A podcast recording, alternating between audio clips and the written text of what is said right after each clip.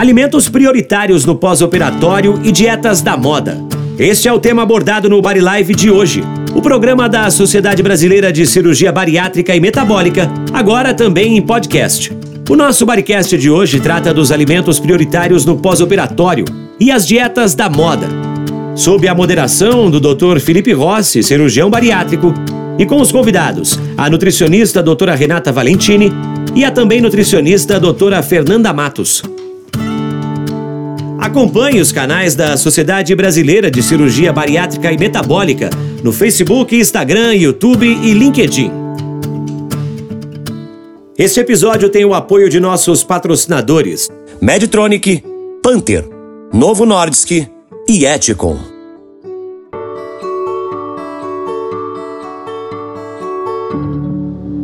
Olá, boa noite. Sou o Dr. Felipe Rossi, cirurgião bariátrico, e serei o mediador desta noite do nosso Body Life, que ocorre semanalmente pelo Facebook e agora pelo Instagram. Na noite de hoje teremos como tema alimentos pós-operatório versus dietas da moda. Lembrando que esse Body Live é uma proposta da Sociedade Brasileira de Cirurgia Bariátrica e Metabólica que visa informar os nossos pacientes e colaboradores um pouquinho mais sobre esse tema. Nossas transmissões são semanais, às quintas-feiras, às 20 horas, e contam com uma interação direta do público, então, por favor, mandem perguntas. O Body Live de hoje é muito especial, pois ele trata de um tema sugerido pelos nossos, é, pelo nosso público, pelos participantes do Facebook e do Instagram, e hoje a gente vai falar um pouquinho sobre as principais preocupações e dúvidas de pacientes que realizam ou querem realizar a cirurgia bariátrica e metabólica. Lembrando que hoje muitas perguntas que nós vamos comentar aqui foram enviadas pelos sites, pela Facebook e pela plataforma do Instagram para a gente anteriormente. É, hoje participam comigo do debate a nutricionista Renata Valentini de São Paulo e a nutricionista Fernanda Matos do Rio de Janeiro. Lembrando que todos podem participar, mandem suas perguntas, nós tentaremos responder o maior número de perguntas possíveis aqui essa noite. Boa noite, Renata. Boa noite, Fernanda. Obrigado por terem vindo e participarem da gente desse Body Life. Boa noite. Boa noite. Fernanda, vamos começar a gente bate todo, toda semana nessa tecla, mas a gente sempre sabe que a nossa audiência é um pouquinho rotativa e que aparece sempre alguns pacientes novos. Eu queria saber como que a cirurgia bariátrica ela atua no nosso estômago. O que, que muda nessa cirurgia? Por que, que ela é importante? Conversa um pouquinho para a gente sobre isso. Bom, a cirurgia bariátrica e metabólica, ela ela cursa reduzindo o tamanho do estômago. Então, nas quatro técnicas que são aprovadas no Brasil, é, todas as quatro atuam no estômago. As mais realizadas, bypass gástrico, Y de Roux e a sleeve gástrico, elas deixam um tamanho bem reduzido e elas atuam também na produção de grelina. Então, eles acabam não sentindo tanta fome por conta da redução desses hormônios. E também restringe bastante a quantidade de alimentos que eles vão ingerir. Então, acho que sempre tem que ficar claro que essas cirurgias, ela tem um, algumas cirurgias têm um composto misto, né? Tanto a parte de restrição quanto a parte de absorção alimentar. É, Renata, me fala uma coisa. A gente sabe hoje que a, a, equipe multidisciplinar ela é importante, ela é fundamental. A gente bate muito tempo nessa tecla aqui também no Body Live. Eu queria saber qual que é a importância do nutricionista no pré-operatório qual é a função desse nutricionista que vai captar o nosso paciente ou que vai atender esse paciente e, e se ele ajuda a gente a nortear uma melhor técnica para aquele paciente.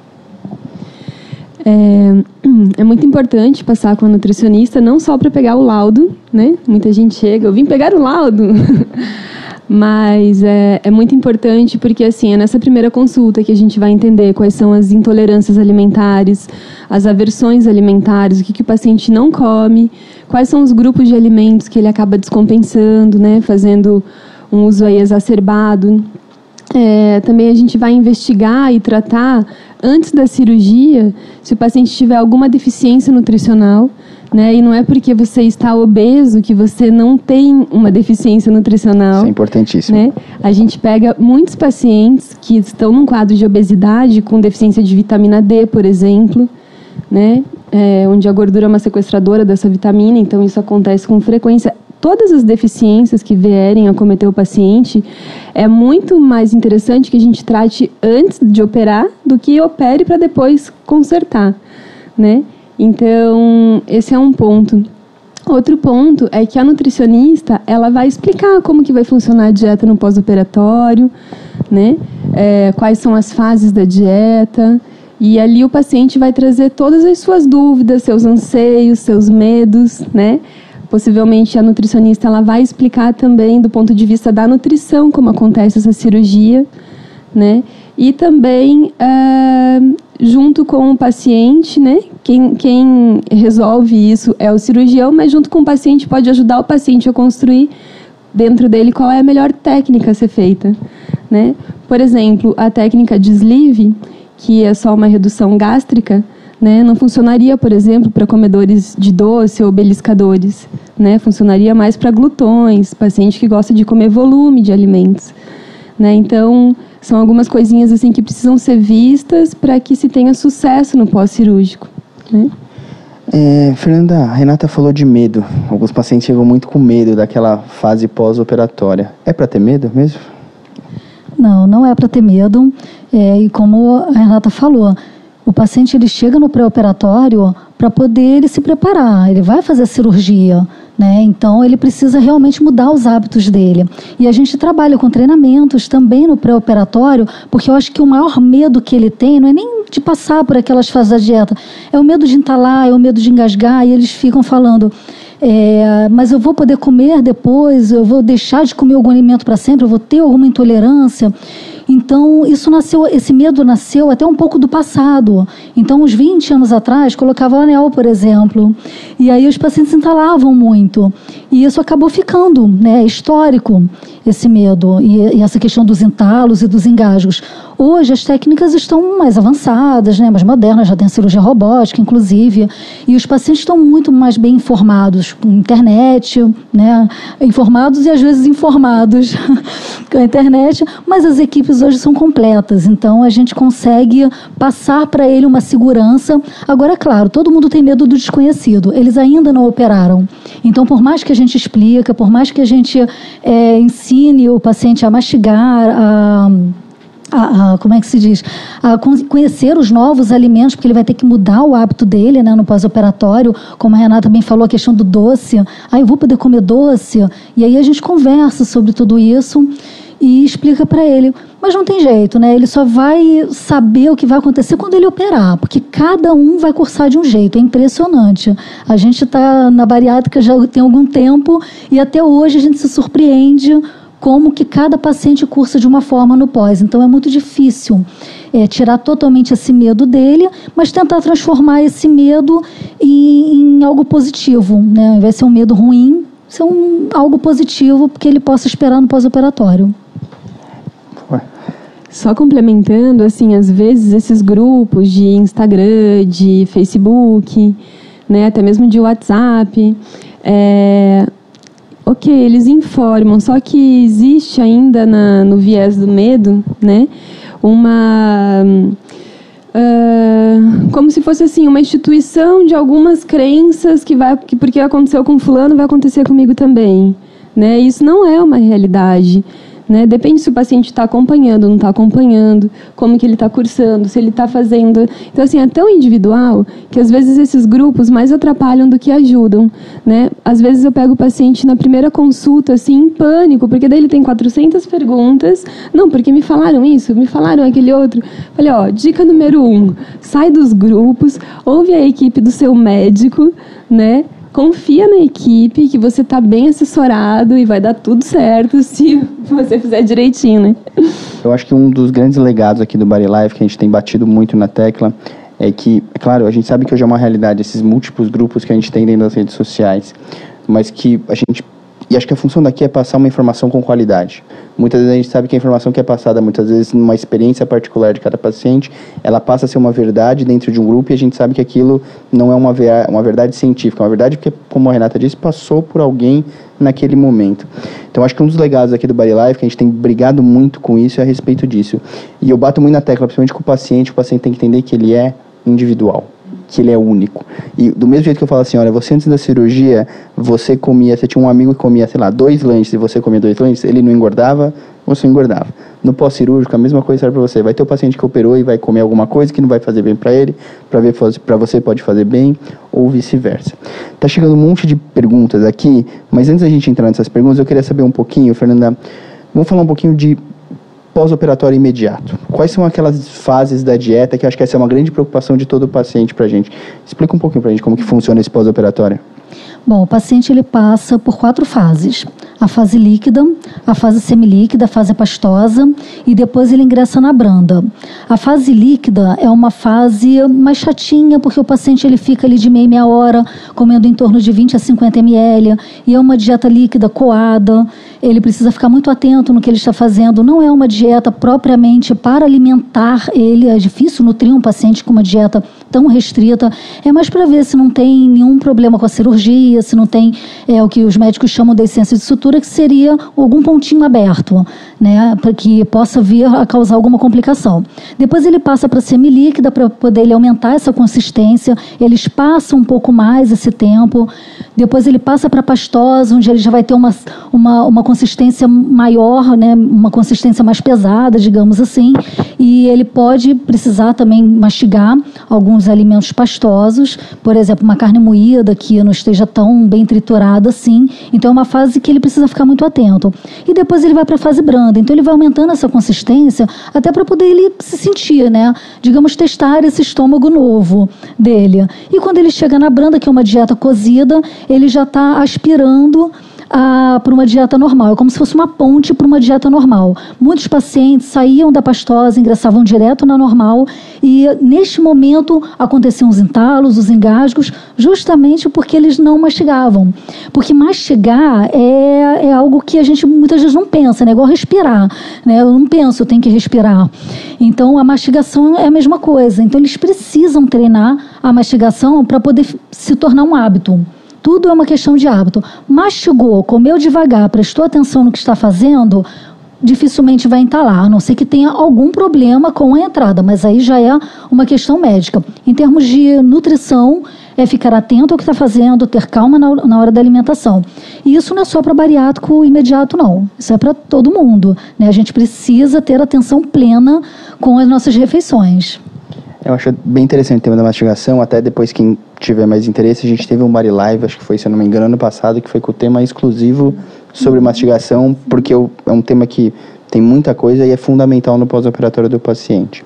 É, Renata, entrando um pouquinho no que a Fernanda disse, eu tenho a pergunta aqui do Tony Zanata. Ele fala que ele está no pós-operatório e que ele está com muita dificuldade em ingerir o caldo salgado nos primeiros 15 dias. É comum isso? Depende de paciente para paciente? Tem alguma dica que pode ajudar ele? Que você responderia para ele? É, dificuldade, será que ele não está gostando? Eu não sei, ele, ele não especificou. Ele falou assim: tenho dificuldade em tomar o caldo salgado que é difícil, que nos dói? primeiros 15 dias. o que fazer? Essa foi a pergunta dele. Bom, vamos responder é, pelo, pelas duas vias, né? Então, assim, se o problema é uma dificuldade em relação ao paladar, né, a gente tem que entender que uma dieta líquida ela não precisa ser uma aguinha suja, né? Ela pode ser uma sopa liquidificada e coada, passada num coador, né? É, e, assim, esse coador ele existe porque a dieta não pode ter fibra nesse momento, né? Mas não necessariamente você cozinha a sopa e pega só aquela água de cima da sopa, né? Então, em relação ao paladar, você pode misturar, misturar legumes, você pode misturar carne vermelha, frango, né? Liquidificando e quando tá tudo bem, tá tudo certo, desde que não vá muita gordura nessa panela, né? e o seu termômetro é diarreia, poxa, tomei uma sopinha e me deu uma diarreia. Então, talvez quem fez exagerou na gordura, né? É, e também uh, diversificar, né? Nas verduras que estão sendo colocadas, não fazer sempre a mesma sopa, né? Agora, se é uma questão assim de dificuldade de tomar, está se sentindo que não está descendo, daí é legal conversar com o cirurgião, né? É, vamos entrar um pouquinho no tema que acho que é, uma, é um tema que a gente ouve muito no consultório, Renata, é intolerância alimentar no pós-operatório. Vamos entrar um pouquinho mais no tema de hoje. É comum ter intolerância? Tem algum alimento que é, que é mais propenso a isso? Como que você trabalha isso com o paciente? Porque o que a gente percebe assim, a gente sabe que tem alguns alimentos que são um pouquinho mais tendenciosos, mas a gente percebe que cada hora assim algum paciente aparece com uma coisa meio diferente. Mas tem uma intolerância? Gera intolerância à cirurgia? É verdade ou é mito isso? A gente percebe que os pacientes que operam, eles ficam mais sensíveis à proteína do leite, né? Então, depois de cirurgia, se ingere leite, derivado de leite, pode ter muitos gases ou diarreia, né, ou desconforto, distensão abdominal. esse eu acho que seria um alimento assim a se prestar atenção, né? Os outros alimentos que ele possa ter intolerância, talvez intolerância, dificuldade de consumir, muitas vezes é a carne vermelha, mas não entra no lugar de uma intolerância alimentar por uma questão do seu corpo, mas às vezes é pela dificuldade de mastigar, né? Tá num padrão mastigatório diante de cirurgia, né? Ou tá cortando um pedaço muito grande, ou não tá consumindo uma carne molinha. E assim, depois de cirurgia, tem todo um processo, como se fosse um nenê, né? Dieta líquida, pastosa, branda, sólida, né? É um renascimento, inclusive, simboliza um renascimento, e é um renascimento, a cirurgia em si. Quem já fez sabe do que eu estou falando, né? É, então, tem as, esses pontos. Mas, se ele vê que ele está tendo com frequência muitos sintomas gastrointestinais, né? Como esses que eu falei agora, ou de repente dor de cabeça, muita irritabilidade ou está tendo vômitos. Existem testes de intolerância alimentar né, a serem feitos para descobrir se tem alguma proteína alergênica ou alguma questão da, da intolerância em si a ser descoberta. Né? A questão é, não é para achar que, ah, não, estou sofrendo, faz parte do pós-operatório. Não, está sofrendo, está acontecendo alguma coisa, traz para a equipe, mesmo que seja antes da consulta prevista, manda um WhatsApp para o nutricionista, se ela abrir o canal, ou para o médico, né? Então não fica nessa condição assim de ficar passando mal e achar que é normal. Fernanda, entrando um pouquinho no que a Renata falou, genericamente a gente vai entrar um pouquinho mais depois no tema existe algum alimento que é contraindicado no pós-operatório? Vamos esquecer o, a, a, as fases da dieta. Vamos supor que esse paciente passou pelas fases da dieta e com isso voltou a ter uma vida normal. Uhum. Tem algum alimento que é contraindicado? Ele é proibido de comer alguma coisa? Porque acho que isso é um, é um, é um, é um mito que vem muito na consulta. Doutor, eu adoro isso, eu nunca mais vou poder comer. Tem alguma proibição de algum alimento? Olha, via de regra não. Ele pode comer de tudo desde que com parcimônia, né, desde que ele mude os hábitos dele. Uma coisa é comer de tudo todos os dias, uma coisa é comer de tudo, né, uma vez ou outra, um alimento que não esteja no programa alimentar dele. Mas é, não vejo motivo. Agora, com relação ao bypass, né, pela retirada do duodeno, pela retirada de uma parte do jejum, o açúcar... Retirada não, exclusão, né? É, exclusão, quem, quem olhar vai achar que a gente está tirando alguma tirou coisa. Tirou e jogou fora. Só excluímos o Excluindo. Pela exclusão dessa, dessas duas porções, ele pode ficar realmente mais sensível em relação ao açúcar. Então, a sacarose, quando ela chega num, num, num local mais distal do intestino, pode dar a conhecida e a temida síndrome de dumping. Então, a síndrome de dumping, ela combina numa série de reações que podem ser é, rubor de face, sudorese, taquicardia, dor de cabeça, uma sensação de quase desmaio. E isso é muito relatado, não só em literatura, mas também pelos pacientes. Mas todos vão ter? Nem todos têm. Né? Tem paciente que come doce e não tem. Tem paciente que come doce um belo dia tem. Né? E tem paciente que de primeira ele vai ter a síndrome de dumping. Então, é, eu, eu falo para ele, não teste, né? não fica testando, comendo doce com uma certa frequência, porque é um alimento que fisiologicamente vai trazer esse, esse desconforto gástrico. Algumas pessoas vão ser mais sensíveis e desencadear a síndrome de dumping e outras não. Então, isso depende muito de pessoa para pessoa, como você falou, né? Isso é muito individual. E eu só falaria isso, a questão do doce, do açúcar, a sacarose, ter é, parcimônia. É, eu acho, não sei se vocês concordam comigo, mas tem muito paciente que vem com essa preocupação do dumping. Eu acho que o dumping é um mecanismo. Eu acho que ele é um mecanismo bom para o paciente. Porque ele, querendo ou não, ele acaba privando o paciente e colocando um limite naquele paciente.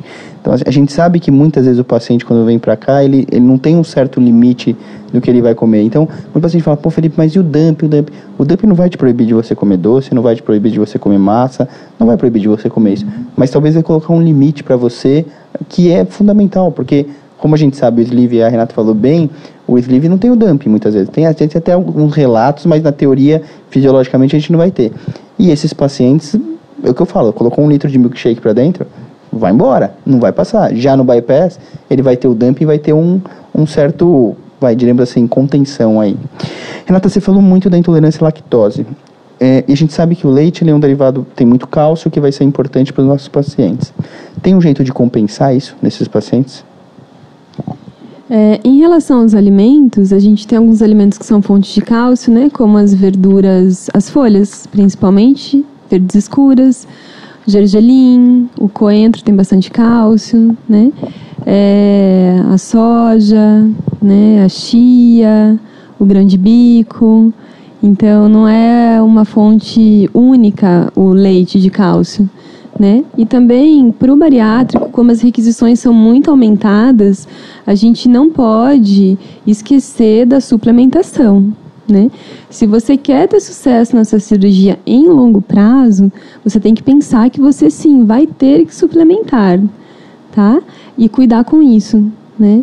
Então, o cálcio é um nutriente que eh, ele precisa ser bem uh, estudado, suplementado depois para que não venha sofrer de uma osteopenia, né? E dá uma osteoporose, uma perda de esqueleto. Fernanda, é, outra coisa que a gente se preocupa muito no pós-operatório é com a proteína. E a gente fala que uma das poucas mudanças do paciente, eu falo no consultório antes e depois da cirurgia, basicamente é que eu falo que a orientação nutricional que ele tinha da cirurgia era: olha, comece por um prato de salada e termine pelo prato de carne. E depois da cirurgia a gente fala: você comece pelo prato do carne ou da, da proteína e termine pela salada.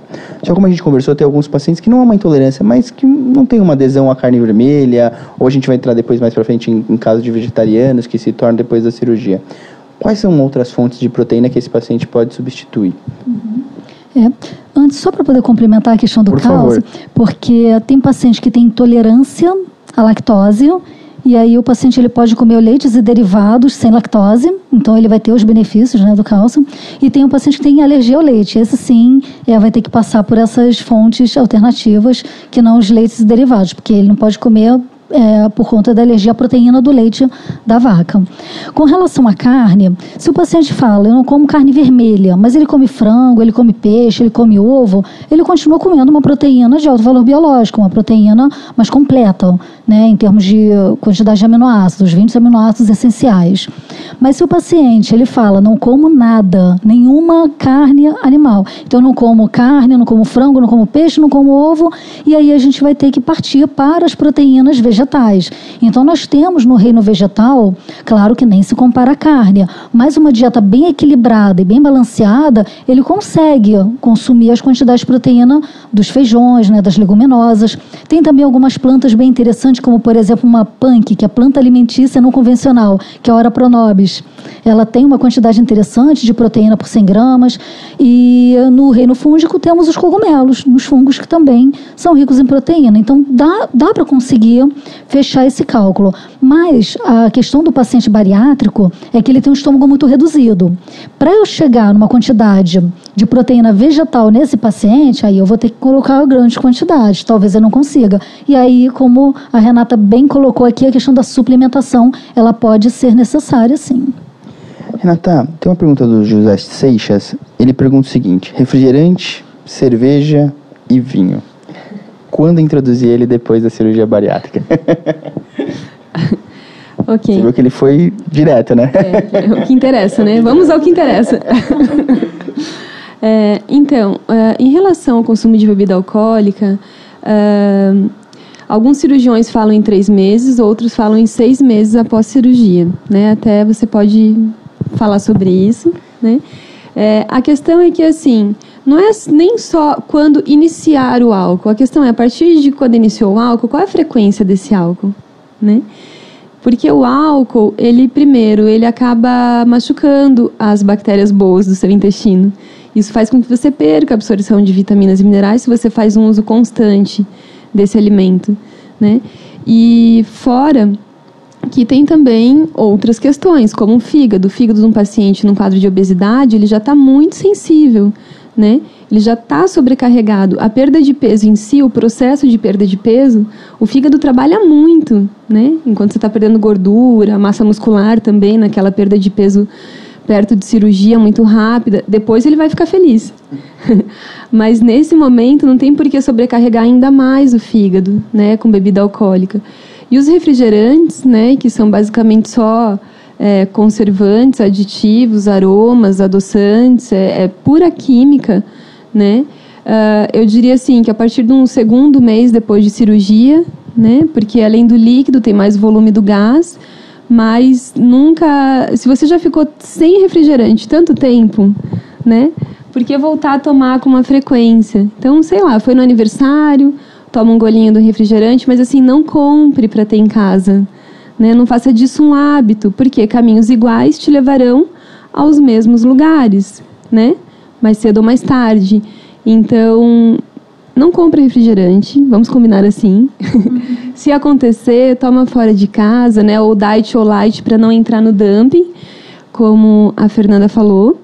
E, e a partir de um segundo mês de cirurgia, senão é muito precoce, né? É, a gente, assim, não tem uma regra, né? Da bebida alcoólica, varia muito, como você disse. O que eu acho que até outra coisa pra gente comentar, acho que a Fernanda pode até falar um pouquinho também, é índice calórico, né? Essas bebidas, é, vinho, cerveja, elas são muitas vezes um pouco mais, vai, fáceis, diremos, de ingerir e tem altos índices calóricos. Então, o que eu converso muito com meu paciente é sobre isso. A gente está numa fase de perda de peso, a gente está esperando bater uma meta. Se você começar a exagerar nisso, não vai adiantar. E eu acho uma coisa interessante que a Renata falou e que eu bato muito na tecla. O primeiro ano a gente tem que tomar muito cuidado, porque o paciente sempre comeu antes da cirurgia e tudo que ele comia de errado, a balança mostrava que ele ganhava peso. E depois da cirurgia ele começa a fazer alguns testes ele percebe, ah, eu tomei meu refrigerante, eu tomei a bebida alcoólica, eu comi o chocolate, e aí no final do mês a balança diminuiu um pouquinho mais. E aí ele fala, bom, não tenho mais problema, posso comer o que eu quiser que eu nunca mais vou engordar. É verdade, Fernanda? Ele pode comer o que ele quiser? Então, é, o álcool, ele é um sabotador de dieta. Eu sempre falo isso com os pacientes, cuidado com o álcool. Um grama de álcool tem 7 quilocalorias. Um grama de gordura tem 9. Carboidrato, proteína tem 4. Então, ele mais chega perto, próximo de uma gordura do que do carboidrato da proteína. Então, ah, existe uma bebida mais ou menos calórica? Sim, existe, mas elas são calóricas e elas são calorias vazias, elas não estão fornecendo nada. E o nosso corpo é muito inteligente, ele não joga caloria fora, ele guarda essas calorias. E é como a Renata falou, cuidado com seu fígado. Antes de fazer a cirurgia, a grande maioria dos pacientes acaba tendo a chamada estetose hepática, que é a gordura no fígado. E o, o álcool, ele também depleta uma vitamina muito importante chamada vitamina tiamina, a vitamina B1, e que cursa com problemas neurológicos graves. Então, o álcool precisa ter muito cuidado no paciente bariátrico. E com o que o Felipe falou a respeito desse, dessa perda de peso, estou comendo e perdendo peso, estou bebendo e perdendo peso. Existe a lua de mel da cirurgia bariátrica. Então, estar nessa lua de mel são tudo flores. Né? Depois o corpo começa a se acostumar, o corpo, o corpo começa a se adaptar à cirurgia bariátrica. E aí, no momento que adapta para a perda de peso, é, existem dois tipos de reganho de peso, agora com o nome recidiva de peso, que é uma esperada e uma não esperada, uma vez que o paciente ele tem a obesidade crônica, ele tem a doença crônica e ele vai ter algum ganho de peso, né, mas dentro do esperado, e aquele paciente que vai ter fora do esperado. E esses que têm fora do esperado, muitas vezes está relacionado com o álcool, com o petisco, com o belisco, principalmente no bypass que ele come pouquinho, pouquinho ao longo do dia. É, vamos entrar um pouquinho no tema. A gente operou esse paciente, esse paciente teve a perda de peso dele, e aí ele vai seguir a vida dele. É, e aí a gente tem uma procura, graças a Deus não é tão frequente, mas acontece de alguns pacientes que, como você disse, tem o recidiva do peso, voltou a ganhar peso depois. E uma pergunta que eu ouço muito no consultório, Renata, se eu voltar a fazer a minha dieta líquida ou pastosa que eu fazia lá atrás, com 30 dias de cirurgia, eu vou ter o mesmo resultado? Eu posso fazer ela, primeiramente? Tá. É, a dieta líquida, assim como no, no pós-operatório, ela é uma líquida restrita, né? Então, coada, é uma dieta sem fibras, né? É uma dieta só com alimentos cozidos. Então, assim, vai deixar a desejar em relação à quantidade de proteína né, com as fibras que eu acabei de falar agora, talvez vitaminas, minerais. E também tem que cuidar com essa história de dieta líquida, porque assim, a gente não faz dieta líquida no pós-operatório para perder peso. Não é para isso, é para cicatrizar. É para que o teu período de convalescência seja o melhor possível. Perfeito. Né? Rápido, né? Então, é, não faz sentido você entrar numa dieta de sopa. Vamos chamar de dieta de sopa, né? Depois, se você ganhou peso, porque assim, é, as sopas enganam também. Né? Numa sopa de mandioquinha, vai quanta de mandioquinha? Vai muita mandioquinha, né? A densidade calórica de uma sopa é muito alta. Então, eu acho que não faz muito sentido. E sustentar os 50 ml, 20 ml, você não vai conseguir, porque você já não está no pós-operatório imediato. Você já está no pós-operatório tardio. Você vai ter fome, você vai ficar irritado, você vai ficar cansado, possivelmente com fadiga, né? Vai ficar querendo mastigar alguma coisa e não sabe o que, que é. Então, assim, eu realmente não acho que seria a melhor opção voltar para uma dieta líquida se você teve um reganho de peso. Concorda, Fernanda? Com certeza. Fora que a dieta pastosa, ela engana. A dieta pastosa, ela não é hipocalórica.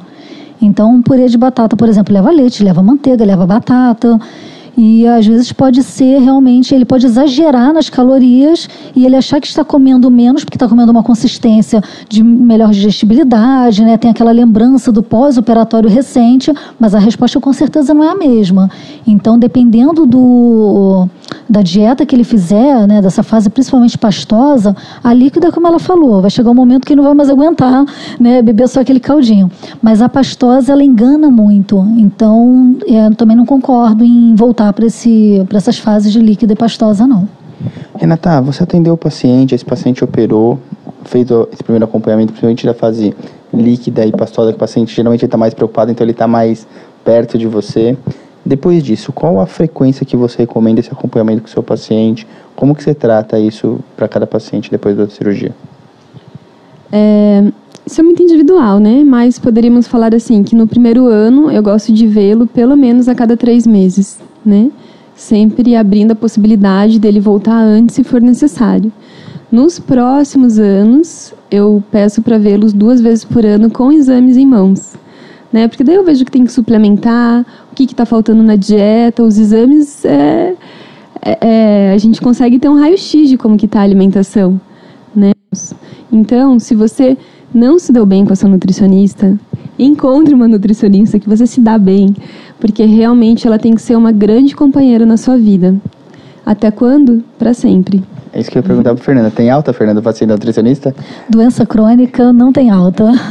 E eu, o tempo é o mesmo. A periodicidade que o paciente também vai comigo é de três, me três em três meses no primeiro ano, depois de seis em seis meses e também com o exame, porque é um retrato, além de sinais e sintomas, mas complementa e a gente consegue ter um quadro melhor do paciente e poder agir antes que aconteça alguma coisa, porque a maioria acaba voltando depois de quatro anos, cinco anos, com reganho de peso, com algumas deficiências. Então, como ela falou, né, um casamento com a nutricionista tem que gostar muito, se dar muito bem, ter empatia se não gostou, nossa, hoje temos né, bastante profissional qualificada, inclusive nessa área de cirurgia bariátrica. Então é só procurar. Até lá no site da Sociedade Brasileira de Cirurgia Bariátrica tem já as nutricionistas cadastradas ali. É, eu acho que é um tema que a gente trocou aqui muito importante, que eu bato muito na tecla do paciente. A gente está falando de uma doença crônica. E acho que se o paciente quer ter sucesso na cirurgia dele, ele tem que entender que a gente não vem de milagre que a gente está dando uma ferramenta que vai auxiliar ele. Mas infelizmente a gente tem uma parcela da nossa população que, ah, perde peso e escapa, some, desaparece e depois volta com uma recidiva de peso. Quero começar a entrar nos temas mais polêmicos agora, pessoal. Vamos lá. Uh, a, a Drica e o Durval perguntaram aqui para mim o seguinte: é, jejum intermitente pós-cirurgia bariátrica. E aí, queria a opinião das duas. É a favor? É contra? O que, que pode acontecer? É, então, o jejum intermitente, numa, num pós-operatório imediato. Renata, desculpa, antes, até para quem não conhece, uhum. explica um pouquinho o que é o jejum intermitente, tá. porque a gente vai falar um pouco de algumas dietas da moda e talvez quem está lá do outro lado não saiba o que é cada uma delas. Uhum. Existem alguns protocolos de jejum intermitente que é assim, por um período de tempo o paciente pode comer, por tantas horas ao dia ele pode comer e por tantas horas ao dia ele faz jejum, né?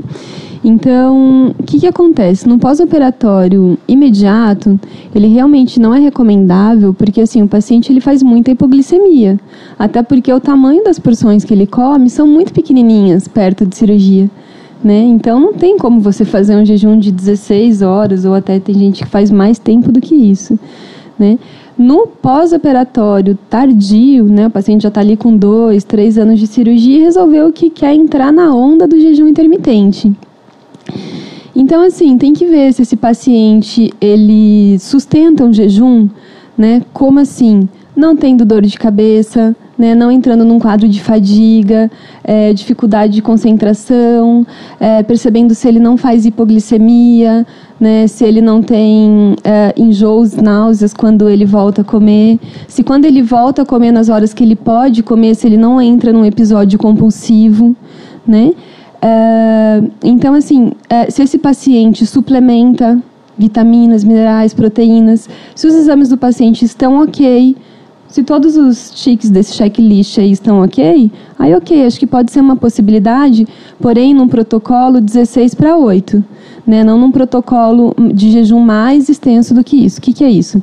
Seria ficar em jejum 16 horas, supondo das 8 até as 13, das 8 da noite até uma da tarde, e poder comer nesse da uma da tarde até as 8 da noite. É só uma suposição, né? Isso.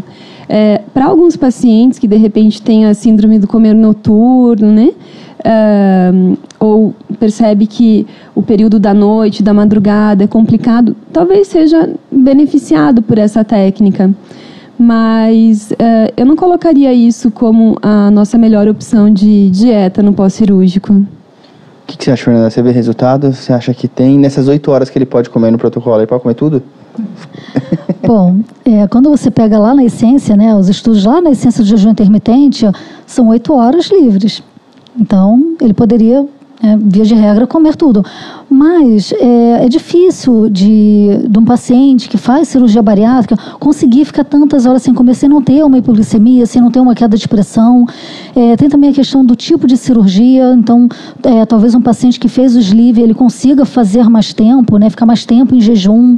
É um paciente que fez bypass talvez não consiga ficar tanto tempo assim, até por conta das mudanças metabólicas que ele tem. Né? Ele tem mudanças hormonais importantes. Ele tem aumento de de um grupo de hormônios chamado que vão melhorar a sensibilidade à insulina. Então esse paciente ele sai do, do centro cirúrgico, né, a grande maioria, sem medicamento para glicose, ou seja, a glicemia dele fica praticamente normal, normalizado. Imagina ele sendo submetido a, um, a 16 horas sem comer ou 24 horas sem comer.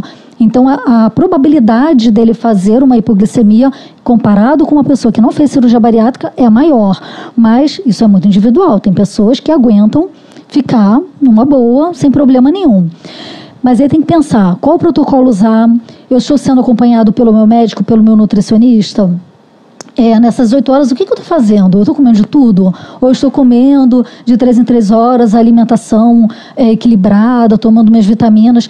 Porque a tendência, quando fica muitas horas sem comer, realmente é partir para uma alimentação, é partir para uma hiperfagia. Então, tanto que para determinados é, transtornos alimentares, né, para determinadas condições dessas, não é indicado o paciente fazer esse tipo de dieta, porque pode inclusive agravar o problema Você fala dele. hiperfagia, comer em excesso. Comer demais, é, o comer demais. Vou tocar algumas e queria que vocês comentassem rapidamente para a gente entender de, de entrar no próximo tópico.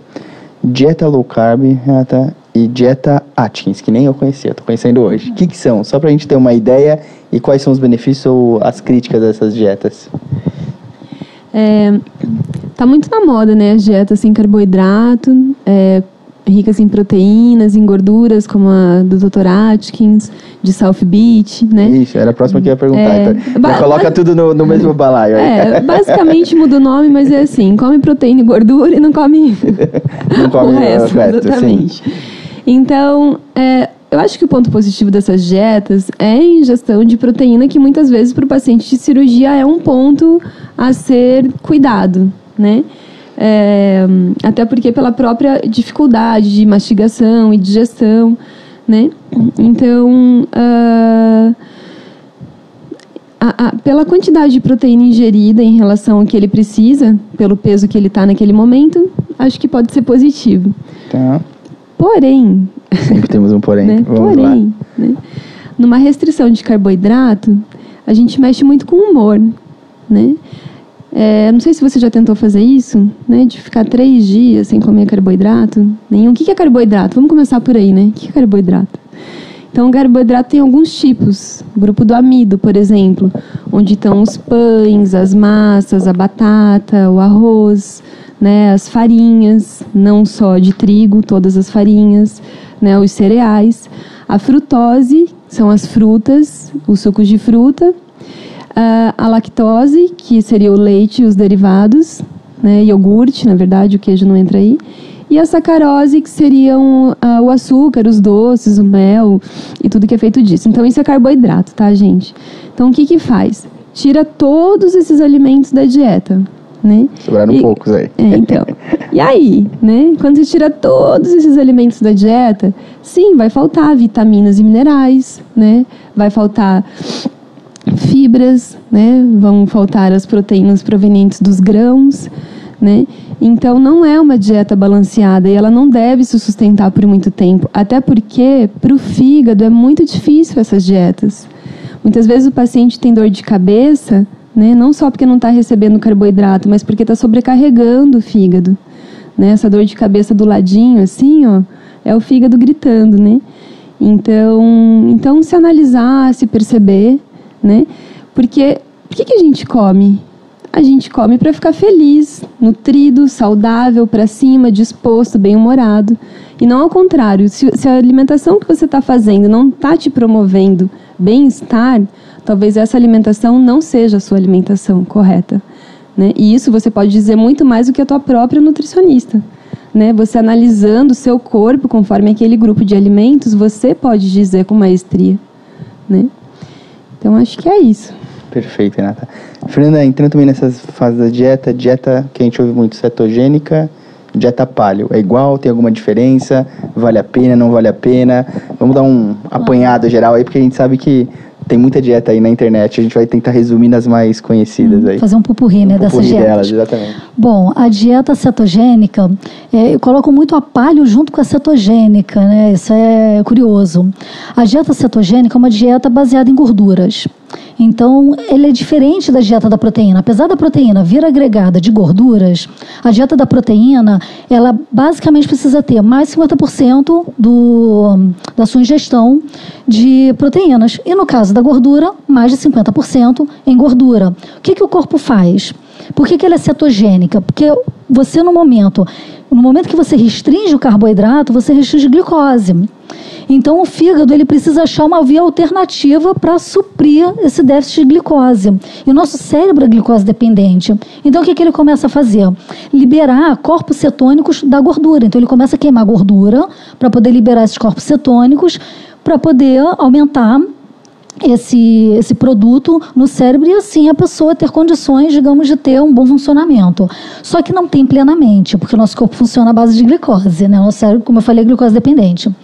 E a dieta cetogênica, você fica num estado de cetose e não de cetoacidose, que também é uma outra confusão muito grande é, quando se fala em dieta cetogênica. Cuidado, a pessoa vai ter cetoacidose. Vai ter se ela tiver um diabetes controlado, um diabetes tipo 1, né? mas fora isso, ela fica no estado de cetose. E é como a Renata bem falou, a pessoa começa com dor de cabeça, fica com halitose.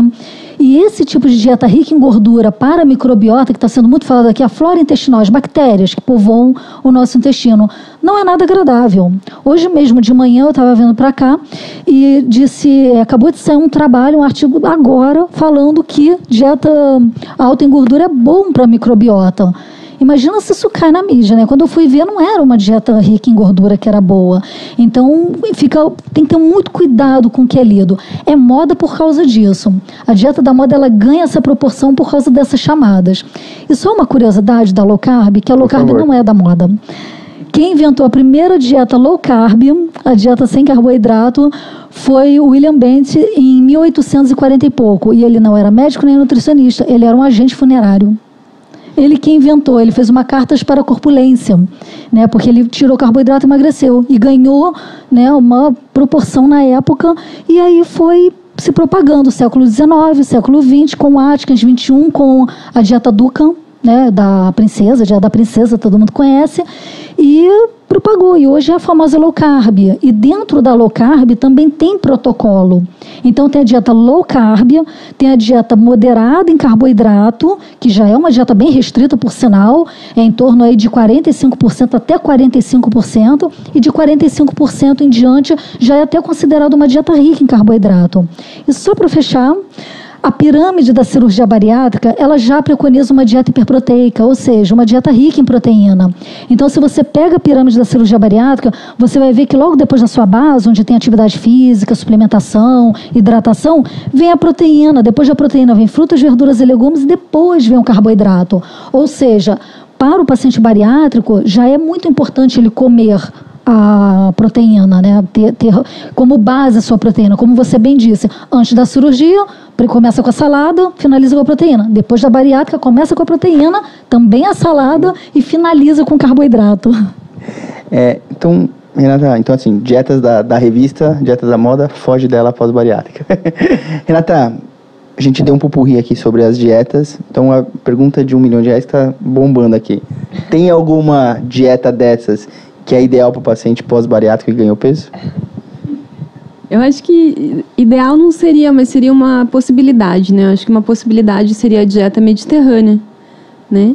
Onde é, se considera muito a ingestão de água, né? Está aí na base da pirâmide, né? E depois vem o consumo de frutas, hortaliças e grãos, né? Carnes brancas é, azeite de oliva, né? E lá na, mais na ponta a carne vermelha, talvez, né? Então, desde que essa dieta não fique hipoproteica, ou seja, pobre em proteína, eu acho que está tudo bem praticar essa a dieta do Mediterrâneo, né? É, o único ponto é que eles também focam bastante no vinho, né? O vinho ele está no meio de, dessa pirâmide aí que eu que eu descrevi agora. E para o bariátrico, tomar vinho assim com frequência é um ponto importante, né? É, que não deve acontecer, né? Até pela questão da microbiota, né? Pela questão de que é, eles ficam muito, vocês ficam muito mais sensíveis ao álcool, vocês já perceberam isso, né? Então toma um pouquinho, já fica super alto, né? E pelo próprio fígado. Então, uma vez ou outra, tomar o vinho é uma história. Agora, assim, colocar numa rotina alimentar o consumo de vinho, aí eu, é, eu não colocaria. Fernanda, Renata falou da dieta mediterrânea. Será que melhor que a dieta mediterrânea não seria o nosso paciente fazer um acompanhamento regular com a gente e ter uma dieta individualizada? Sim, até, é, a dieta mediterrânea, né, ela é, é, uma dieta já muito bem estudada, principalmente para a saúde cardiovascular. Mas, claro, toda e qualquer dieta tem que ser acompanhada com o médico e com o nutricionista. Então, a dieta, o que é dieta? É o, é o hábito individual que cada um come. Essa palavra dieta, né, ela, é, ela vem carregada né, de regime, de restrição, mas, na verdade, dieta é o seu padrão alimentar. Então, tanto a dieta mediterrânea, e aí foi perguntado sobre a paleolítica, paleolítica, e aí eu já pego o gancho, porque a paleolítica, ela também vai muito nessa pegada de alimentos naturais, gorduras, né, gorduras naturais, carnes. E se você perceber a dieta mediterrânea, a dieta paleolítica, né, esses dois, essas duas modalidades alimentares, elas são muito semelhantes à pirâmide da cirurgia bariátrica, onde preconiza também o uso do, das gorduras boas. Né? O azeitinho está lá, bem no meio do, do, das frutas, verduras e legumes. Então, se você olhar para esses três tipos de dieta, mediterrânea, paleolítica e a, e a pirâmide da bariátrica, elas são muito semelhantes e sempre batendo na mesma tecla frutas, verduras, legumes, gorduras de boa qualidade, proteína magra, né, proteína de boa qualidade, porque, como a Renata falou, é, cuidado com uma dieta pobre em fibra. A fibra é muito importante. A gente precisa comer muita fibra. 25 gramas de fibras é muito. Mas numa dieta variada você consegue chegar nessa quantidade. E quando você parte para uma dieta da moda ou tenta fazer algo sozinho, sem nenhum acompanhamento, você não vai conseguir é, você não vai conseguir dividir esses macronutrientes e nem conseguir colocar fibras em quantidade suficiente na dieta. Então todo esse equilíbrio ele precisa de um profissional da área por trás para poder ajudar na montagem desse, desse protocolo ou desse programa alimentar. Perfeito. Renata, para a gente fechar isso, a Lívia pergunta para mim. Ela eliminou 30 quilos depois de seis meses da cirurgia, mas entrou no efeito platô, não perde mais. Ela falou assim, o que você recomenda? Uma nova dieta pode ajudar?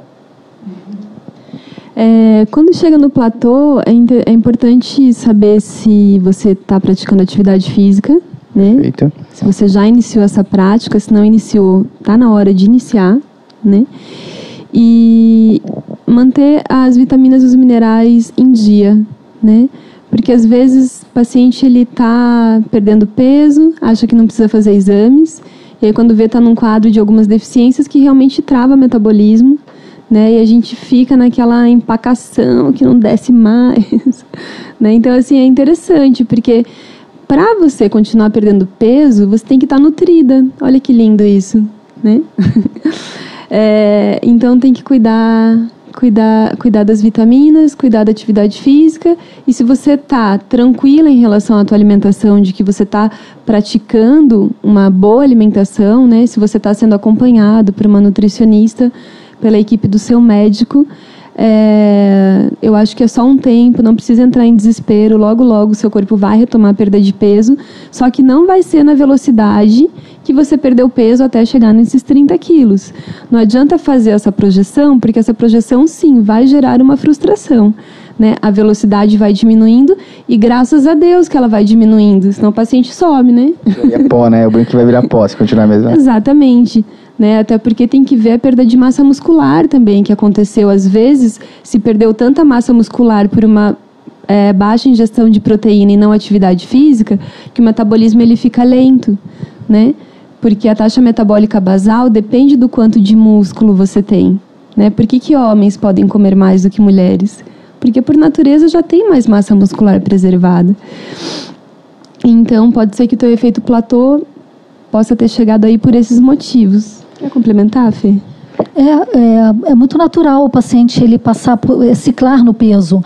Então ele perde bastante e aí ele para um pouquinho, daqui a pouco ele perde de novo, perde com menor velocidade, aí trava mais um pouquinho. Esse primeiro ano, o corpo ainda está se ajustando, até mesmo o cérebro dele, né, o que a gente chama de set point, que regula o nosso peso corporal e, e regula também a quantidade de energia que a gente precisa tanto gastar quanto ingerir. E ele está num balanço energético negativo absurdo. Então ele está comendo muito menos do que ele estava acostumado a comer. E aí ele perde muito peso e o corpo se assusta, né? é como se ligasse um alerta. E que bom, porque senão, como o Felipe falou, o paciente não pode sumir. Então chega uma hora que realmente esse peso para. E não ficar assustado com a recuperação de peso. Porque o reganho de peso, né, só para uhum, fixar bem isso, o reganho de peso, ele é esperado. A pessoa tem uma doença crônica, ela não vai é, resolver o problema da obesidade dela da noite para o dia, muito menos só com dieta. Então, importantíssimo que a Renata falou em respeito da, do exercício físico. É um gasto metabólico e é um gasto extra. Então, se você está comendo a mesma coisa durante muito tempo, a mesma quantidade de caloria durante muito tempo, o exercício ele vem com adendo. E aí você começa né, a demandar mais energia por conta do exercício. Cuidar muito da sua massa muscular também e cuidado com aquela falsa sensação, mas eu estou tomando meu polivitamínico, então está tudo bem. Não, não está tudo bem. Tem paciente que o polivitamínico tá ok. Mas pode ser que aquele indivíduo ele tenha um, um, gasto energético maior, ele tem uma demanda maior de vitaminas e minerais e ele vai necessitar de uma suplementação diferenciada. E todos os meus pacientes no pré-operatório eu falo, tá fazendo o cofrinho da bariátrica? A poupancinha da bariátrica? Porque no pós-bariátrico pode haver necessidade de você ter que comprar três, quatro suplementos alimentares. Né, suplementos polivitamínicos e vitaminas complementares. E tem paciente que vai ficar com um muito bem, obrigado. Então isso varia muito. Eu acho que a maior recomendação para Lívia era procure a sua nutricionista. Acho que ela é quem pode mais te ajudar. Pessoal, eu tenho mais duas perguntas aqui. A gente está com o tempo um pouquinho excluso, é, um pouquinho restrito, mas que eu acho que são super interessantes para quem está do outro lado ouvir a gente. Tem uma última moda na internet, não sei se a Renata Fernandes quer responder, de não fazer dieta. Já ouviram sobre isso? Ah, agora não vou mais fazer dieta. O que, que vocês acham a respeito disso? Quer ser, Renata? Pode ser? O que, que você acha? Ô, Fernanda, fica a critério de vocês. É, eu, eu acho interessante, assim, porque hum, disse, né, que quando você entra numa dieta, você acaba acionando um monstrinho dentro de você, que você quer comer exatamente aquilo que você não pode comer. Sim, né? perfeito. diga, diga para alguém, você não pode nunca mais comer doce, você só vai pensar em doce, né? É, então, assim, toda dieta muito restritiva né, ela acaba levando a um quadro de compulsão alimentar. Isso não é interessante que venha acontecer. Né? Claro que você tem um amparo de um estômago diminuído, do intestino desviado, mas a cirurgia bariátrica ela não é, opera seu cérebro. então tem que levar de um jeito que as coisas fiquem bem para você internamente, né? É, sempre conectar muito com o corpo. Você tem fome do quê? Né? Essa fome é uma fome fisiológica, é uma fome emocional, né? É uma preocupação, é uma tristeza, né? Por que, que você está tendo tanta fome a ponto de ter é, estar ganhando peso novamente, né? Quando você come, você come conectado com o seu alimento, prestando atenção no que você está fazendo, entendendo o limite do seu estômago, entendendo de que já deu, que não precisa comer mais, ou não? Você come olhando no celular, come resolvendo problemas, né? Então, assim, essa qualidade de presença, né?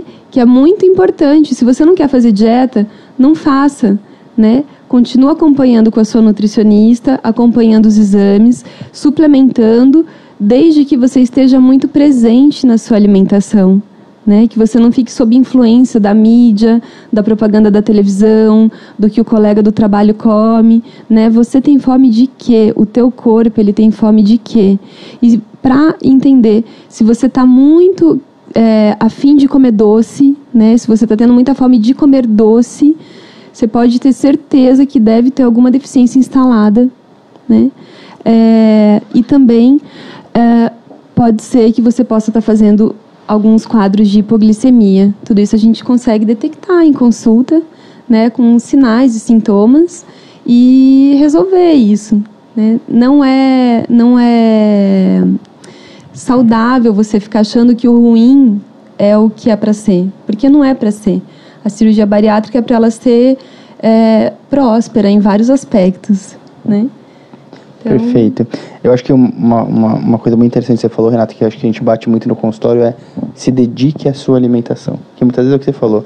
Ele tá, tá comendo, mas está preocupado com o filho, está comendo, mas está vendo a TV, está uhum. comendo, gritando com o marido que está aqui fazer alguma coisa uhum. e acaba ali passando batido como se ele nem se preocupasse com o que ele estava comendo, né? E é interessante, porque às vezes o paciente ele fica tão preocupado em procurar uma dieta da moda que ele consiga fazer, ou um protocolo, ou um site, ou um, enfim, gente, hoje em dia é o que mais tem, né?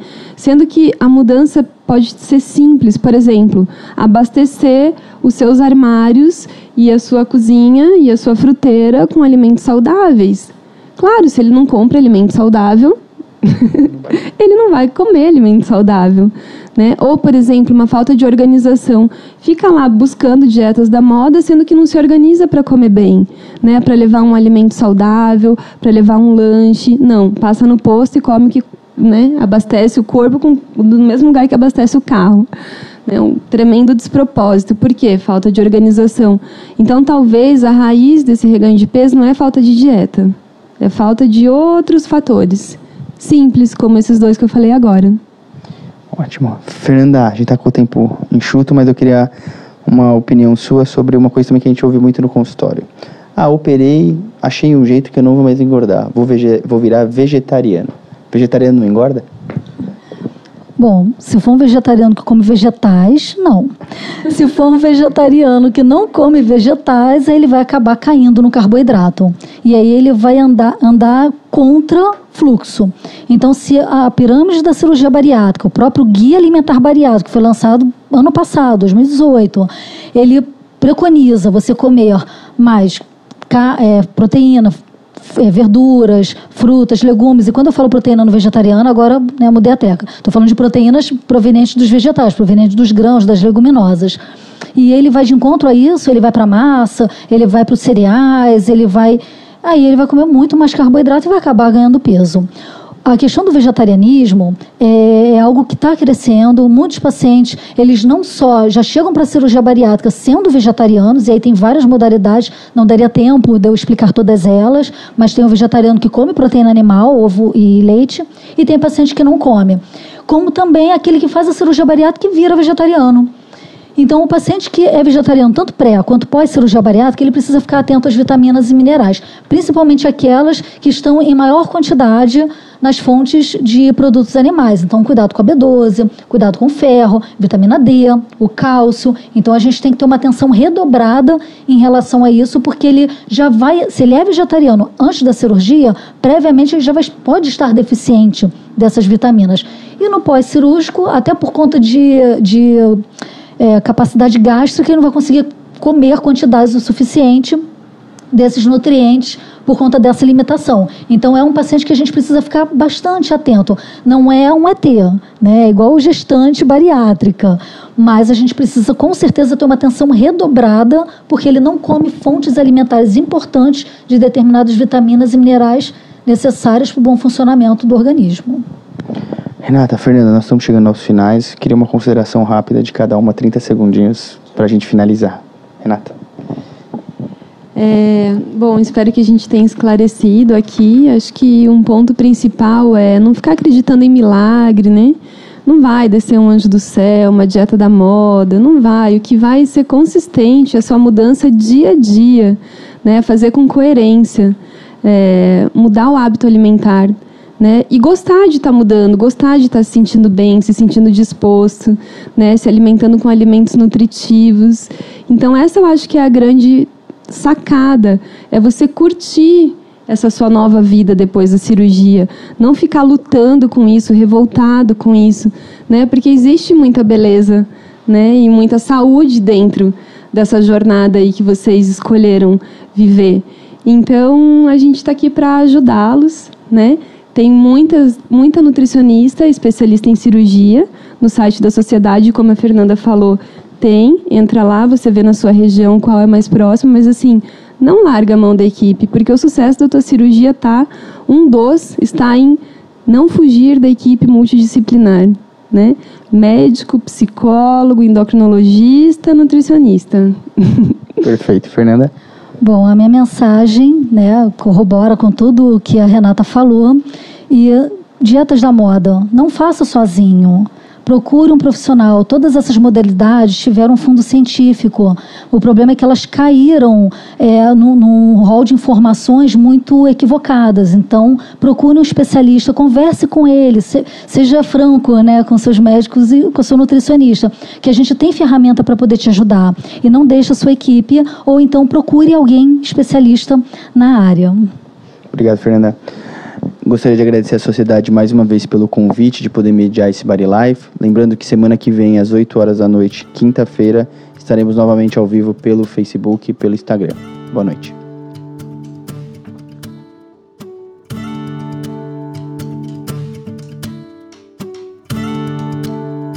Acompanhe os canais da Sociedade Brasileira de Cirurgia Bariátrica e Metabólica no Facebook, Instagram, YouTube e LinkedIn. Este episódio tem o apoio de nossos patrocinadores: Medtronic, Panther, Novo Nordisk e Eticon.